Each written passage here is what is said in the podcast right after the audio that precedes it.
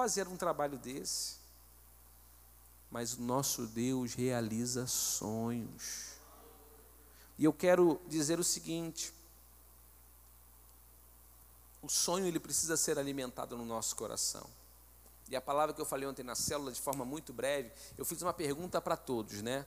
Qual o maior sonho realizado, né, Marcel? Qual foi o maior sonho realizado na sua vida? Aí todo mundo, ah, ter a minha família. Eu falei, tá bom, então agora todo mundo é romântico, todo mundo ama a família. Então agora, tirando a família, qual é o maior sonho conquistado? A empresa que eu abri, a faculdade que eu me formei, a conversão dos meus pais, pessoas começaram a compartilhar os maiores sonhos realizados que Deus já tinha realizado. Sabe o mais maravilhoso? Deus tem mais para realizar. Deus tem mais vida para Marcel. Deus quer realizar mais na vida do Marcel. Deus tem mais vida para o Tiago para realizar mais na vida do Tiago. Deus tem mais na vida de Jacimar para realizar mais na vida de Jacimar. Deus tem mais na vida de Mari, na vida de Renan. Deus tem mais. E o nosso Deus é o Deus que dá sonhos e é o Deus que realiza sonhos. A palavra diz: aquele que um dia prometeu, ele é fiel para cumprir. O nosso Deus não é apenas o Deus que nós cantamos, como dizemos, Deus de aliança, Deus de promessas, Deus que não é homem para mentir, tudo pode passar. Tudo o ano vai, os anos vão passar, as coisas vão mudar, mas a palavra vai se cumprir. Qual é a parte que nós cantamos também?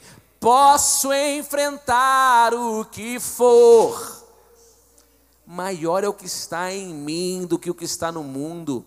Maior que você tem que dizer isso quando as coisas se levantarem contra, você tem que se dobrar diante de Deus e falar: Senhor, eu sei que o Senhor está comigo. Maior é Deus comigo do que qualquer oposição lá fora. Deus quer realizar os nossos sonhos.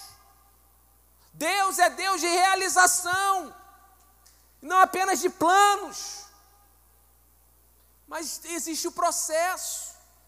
Aí que acontece, irmãos? Do capítulo 37, quando José fala do sonho, passam 17 anos de sofrimento. Perdão. Passam-se 12 a 13 anos de sofrimento. Aqui ele tinha 17 anos.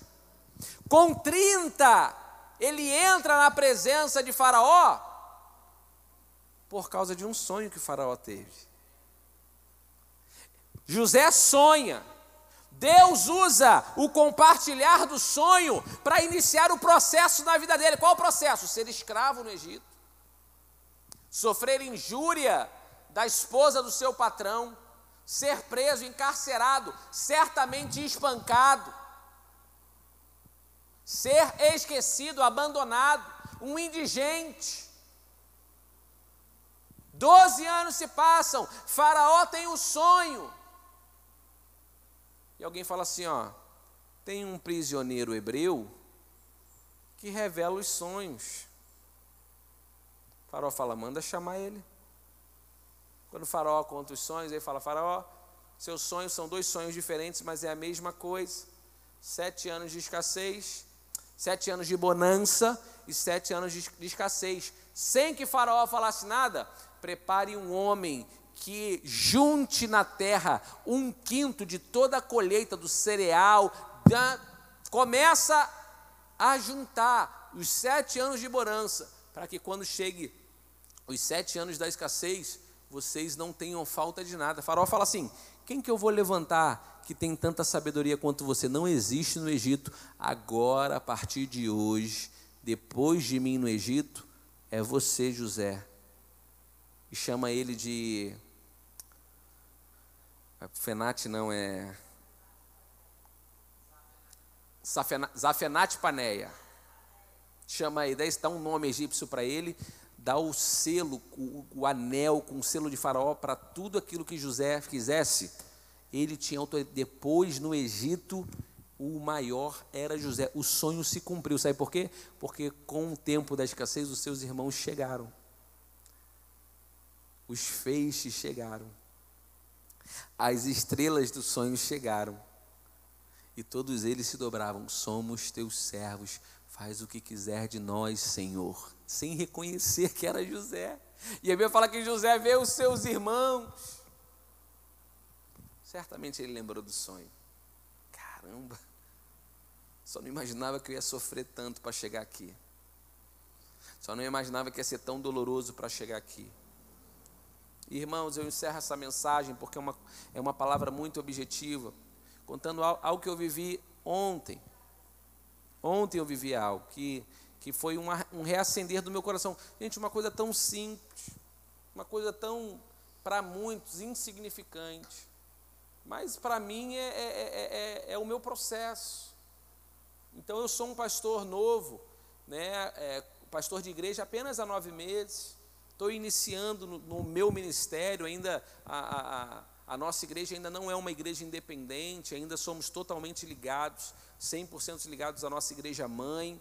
Então, desde os nove meses que eu estou aqui, Deus tem mantido nosso sustento, nos guardado. E o que acontece?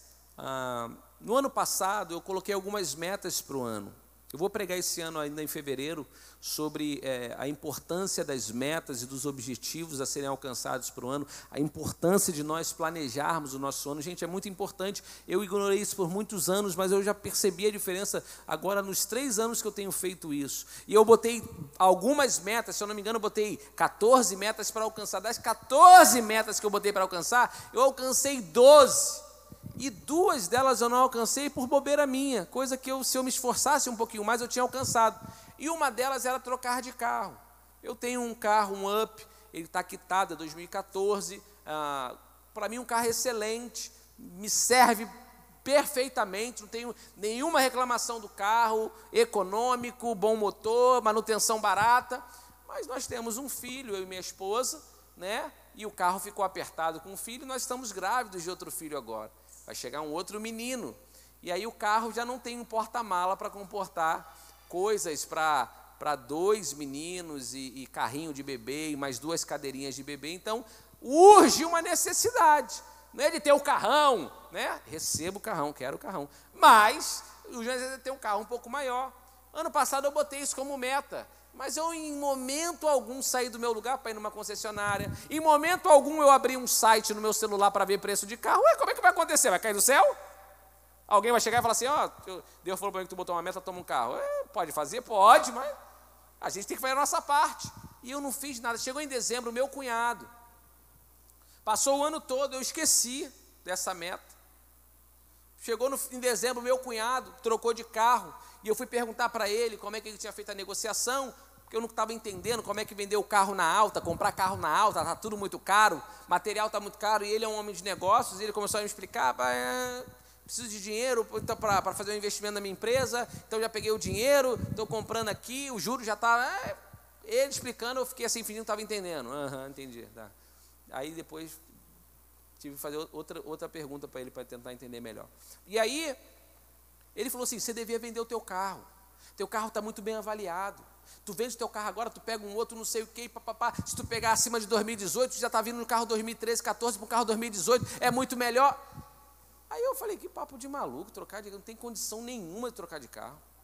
Aí cheguei em casa e falei para Lorena, minha esposa, amor, é mole, o, Wesley está botando maior pressão para a gente trocar de carro, quer que eu vá não sei aonde para olhar isso, para olhar o carro, para não sei o que, eu vou trocar de carro. Aí a Lorena falou assim, ó, é não era uma das nossas metas desse ano? Pode ser que Deus esteja usando ele para despertar a gente para fazer isso. Na hora eu. Aí que, meu, que eu me lembrei que era uma meta do ano. Falei, caramba, é verdade. Aí, segunda quinzena de dezembro, aí que pela primeira vez no ano eu abri site, comecei a pesquisar preço, tudo muito inalcançável para mim. E aí chegou quarta-feira agora, passou o ano, não trocamos de carro. Então passou o ano, iniciou o ano, eu fiquei mais avivado com essa ideia. Quero trocar de carro, quero trocar de carro, mas assim, ainda sem muito movimento. Eu sei a minha realidade. Eu sei o que eu vivo, eu conheço a minha realidade. Então, ah, chegou na quarta-feira, eu estava num ambiente, doutor Haroldo também estava. Doutor Haroldo tem um genro que, que lida muito com negociação de carro, compra carro, aluga para Uber. Então está sempre nessa negociação. Eu perguntei para ele, Júnior, como é que faz? Como é que faz, cara? Eu estou pensando em trocar de carro. Aí o Júnior começou a me dar as dicas dele de profissional que trabalha com isso e tudo mais. O doutor Haroldo só ficou ali ouvindo, né? Falou, pastor Adiel, vai lá na, na Toyota, vai na Toyota, dá uma olhada na Toyota. Eu estava pensando no, no Fusquinha, né? vai dar uma olhada na Toyota, na Toyota, não, porque tem a mulher da Toyota. Eu falei, tá bom, doutor Haroldo, vou, vamos orar, né? Mas não, não levei muita fé. O que acontece, irmão? Vocês vão entender o que eu vou falar. Eu não estou com o carro da Toyota, não. Fica, né, o testemunho é, ainda não está esse. Aleluia! Está aqui a chave do carro. Não, eu continuo com o meu up. Nada mudou, né? O pessoal está esperando já. Meu Deus, ele está com a Hilux aqui. Eu vou entrar com a Hilux aqui para mostrar para você. Não, não é não. Eu continuo no up, mas você vai entender. Doutor Haroldo foi e me ligou ontem. Pastor Diel, eu estava ouvindo o senhor falar lá na, na negócio. Você quer trocar de carro? Vai lá na Toyota, fala com a vendedora tal. Eu falei, doutor Haroldo, se eu fosse assumir uma parcela hoje de algum carro, eu não consigo pagar mais do que 600 reais. Eu não consigo. Hoje, nas minhas condições financeiras, que, onde na Toyota? Ele falou, ele falou pastor Diel, vai lá. Vai lá, ué. Aí eu falei para ele assim, ó, falei para ele, sonhadores ajudam outros sonhadores a sonhar, né? Ele é, vai lá sonhar. Irmão, cheguei lá, sentei, a menor parcela que a gente conseguiu chegar, 1.700 e alguma coisa. Mas eu saí dali sonhando. Você está entendendo? É isso que eu quero que você entenda. Eu não saí dali com o carro. Eu não estou com a chave do carro aqui para dar o testemunho, irmão, está aqui. Não, não. Mas eu estou sonhando. Eu já estou animado a ir em outras concessionárias. Eu já estou animado a correr atrás para ver um não sei o quê. Eu já estou animado a mover e fazer acontecer algo que eu tinha colocado como objetivo, mas eu tinha esquecido e escanteado. Ouse sonhar. É a casa, é a promoção, é o carro, é a viagem. O que, que é? Ouse sonhar. Porque o nosso Deus realiza sonhos. E o que eu quero dizer para vocês é que na minha esfera humana nada mudou, mas algo dentro de mim mudou, irmãos. E eu percebo isso, eu percebo que eu estou diferente, que há um ânimo em mim agora para que isso aconteça. E eu vou te dizer: vai acontecer. Em breve eu vou estar chegando aqui com o meu carro novo, ainda que não seja Hilux, mas vai ser um carro novo. Ainda que não seja zero, vai ser bem mais novo do que o meu, vai ser melhor do que o meu, e eu vou alcançar um objetivo que eu coloquei. Qual é o seu sonho? Talvez esteja esquecido. Qual é o seu sonho que talvez esteja guardado? Quer aprender a surfar? Temos um professor de surf na igreja. Quer aprender a cozinhar? Temos umas, umas chefes de cozinha aqui. Quer aprender a pregar?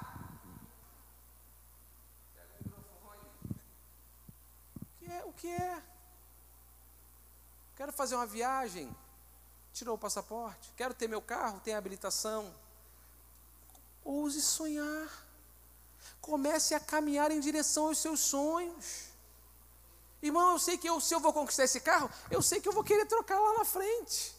Não é assim, ah, cheguei agora, poxa, daqui a 20 anos agora eu estou pensando em trocar. Não, eu sei que isso, ou seja, isso é supérfluo. Mas na minha realidade é uma conquista que eu quero ter. O momento que eu vivo é uma conquista que eu quero ter. No momento que você está vivendo, qual é a conquista que você quer ter? O que é que você quer alcançar nesse ano? O que é que você quer alcançar no primeiro semestre? O que é que você quer alcançar até dezembro? O que é? Fala, compartilha, corre atrás. E eu estou aqui tentando ser um sonhador, ajudando sonhadores a sonhar. Mas eu já tive uma fase da minha vida, eu já tive uma fase da minha vida e eu encerro dizendo isso. Que as pessoas me perguntavam qual é o seu sonho.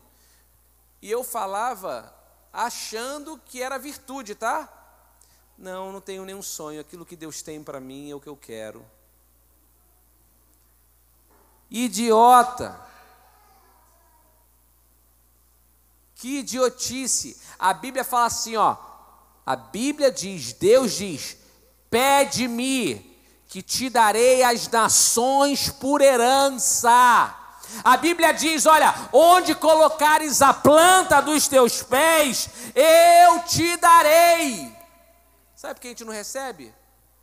Que a gente fala assim, a gente chega, bota a planta do pé e fala assim: ah, ah, se eu pudesse, ah, se o meu dinheiro desse, ah, se eu tivesse naquele trabalho. Ah, se aquele meu vídeo viralizasse. Ah, se eu tivesse conseguido. Irmãos, eu cheguei na concessionária ontem, a mulher falou assim: quanto é que vocês podem pagar? Eu falei: eu nem sei quanto, eu não queria falar 600 para não, não rachar muito a cara. Falei: ó, oh, querido, eu vim aqui só para saber a realidade, eu nem sei, nem fiz as contas ainda, para saber quanto eu posso pagar exatamente. Eu quero saber qual, é a realidade, para eu começar a sonhar a partir daí. Gente, foi tão legal ver a Lorena entrando no carro, sentando no carro. Gostei desse aqui. Falei, oh, vai, vai, vai, vai gostando, vai gostando, vai gostando. E a gente estava no carro de entrada, que é o Yaris. É muito para Deus fazer? A gente tem a, a, a, Irmãos, a gente tem a estupidez de pensar assim: ai não, vou pedir isso para Deus, é muito caro. É como se Deus como se Deus fizesse conta. Ai, ai, ai, eu estou endividado, que eu sou o Papai Noel, comprei muito presente no Natal. Agora eu não sei. Irmãos, a Bíblia fala que Deus, o nosso Deus, é dono do ouro e da prata, Ele tem recursos inesgotáveis. A Bíblia fala que Deus tira de todos aqueles que o desonram para abençoar aqueles que o honram. Está na Bíblia, não sou eu que estou dizendo, não é teologia da prosperidade, é a palavra de Deus. Eu tenho que tomar posse eu tenho que acreditar e eu tenho que colocar em prática. É difícil? Muito. Mas enquanto eu olho para a dificuldade e não avanço, tem outros que estão olhando para a dificuldade e estão conquistando. Ouvi uma frase uma vez, gosto muito dessa frase.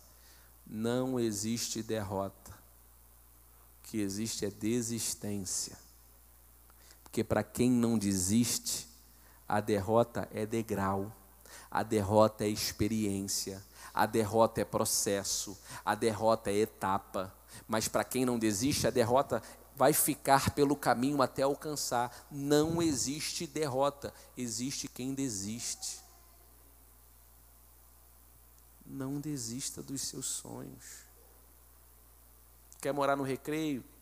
Você quer morar mais perto da praia, você quer. O que, que é que você quer? Eu encerro mencionando, não sei a referência desse texto, mas a Bíblia diz assim: olha, aquele que não poupou.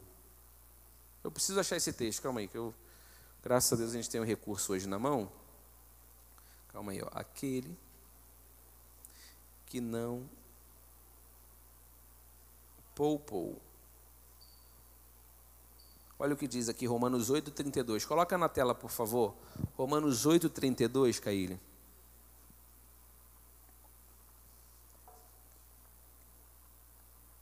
Olha o que diz esse texto, irmãos. Vamos ler de voz alta, todos juntos? Se ele. Vamos ler junto em voz alta, em nome de Jesus? Um, dois, três e já. Se ele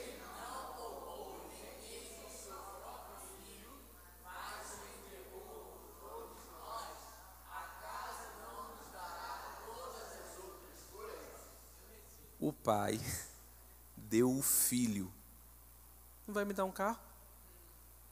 O pai deu o único filho. Não vai realizar o meu sonho? Aquele que não poupou o seu filho, seu próprio filho, seu filho amado, seu filho único, aquele que não poupou para me dar, não vai me dar todas as outras coisas? Ah, o nosso Deus realiza sonhos. Você pode dizer isso? Meu Deus realiza sonhos. Você pode dizer isso com mais convicção? Meu Deus realiza sonhos. Pode dizer mais uma vez o meu? Você pode fechar os seus olhos, colocar a mão no seu coração e dizer com fé: diga, o meu Deus realiza sonhos. Você está acreditando nisso? Não é mantra, não. É palavra de Deus. E você viverá sonhos não apenas sonhados, mas sonhos vividos. Sonhos realizados. É vontade de Deus. Irmãos, é vontade de Deus que essa igreja cresça. Ah, te fala, se Deus quiser, Deus quer. Eu que tenho que pregar, você que tem que convidar os outros. Ouvi um amém, mas amém. Mas Deus vai fazer, o pessoal está impactado. Estou impactado com a palavra. Vamos colocar de pé em nome de Jesus. Nós cantamos, hoje o meu milagre vai chegar. O seu milagre chegou nessa noite já. Receba essa palavra como uma semente. Fala, opa, eu estou plantando essa semente no meu coração. E o meu milagre vai chegar. Não, ele já chegou nessa hora. Como nós acabamos cantando, me dá vitória nessa. Você deseja? Você crê que o Deus de promessa não é homem para mentir? Você crê nisso? Você crê que você pode enfrentar o que for? Ele luta por você, você crê nisso? Então nós vamos agora, em nome de Jesus, colocar diante do Senhor qual é o seu sonho. Eu falei que tem que pagar o IPVA também, né? Não é só dar o carro, não, aqui. O que é que você quer? Peça. Fale. Compartilhe. Tem gente aqui tendo sonhos gerados nessa noite no coração? Deus está lembrando vocês aqui de sonhos nessa noite? Tem alguém, alguém aqui lembrando de sonhos que, que estavam adormecidos? Tem alguém aqui lembrando? Tem alguém? Deus vai realizar esse sonho em nome de Jesus. Deus, obrigado por essa noite, obrigado por essa palavra. Despede-nos desse lugar, mas não da tua presença. Leva-nos, Senhor, em proteção. Assim, Pai, como nós chegamos, nós não estamos saindo, estamos saindo melhores e nós te celebramos. Obrigado pelos sonhos, Senhor, reavivados. Obrigado pelas lembranças, Senhor, das promessas que o Senhor um dia nos fez, Senhor. E agora nos permita viver a concretização, a conquista de cada uma delas, Senhor. É dessa forma que eu apresento a vida dos meus irmãos. É dessa forma que eu apresento cada um deles, Senhor, dizendo que o Senhor te abençoe, que o Senhor te guarde, que o Senhor faça resplandecer o rosto sobre ti e tenha misericórdia de ti, que o Senhor sobre ti levante o seu rosto e te dê a paz, e que esta paz de Jesus Cristo, paz maravilhosa, guarde o teu corpo, a tua alma e o teu espírito, e que Ele, o Senhor, guarde a tua entrada e a tua saída, desde agora e para sempre. Todos digam. Deus abençoe a sua vida. Aleluia.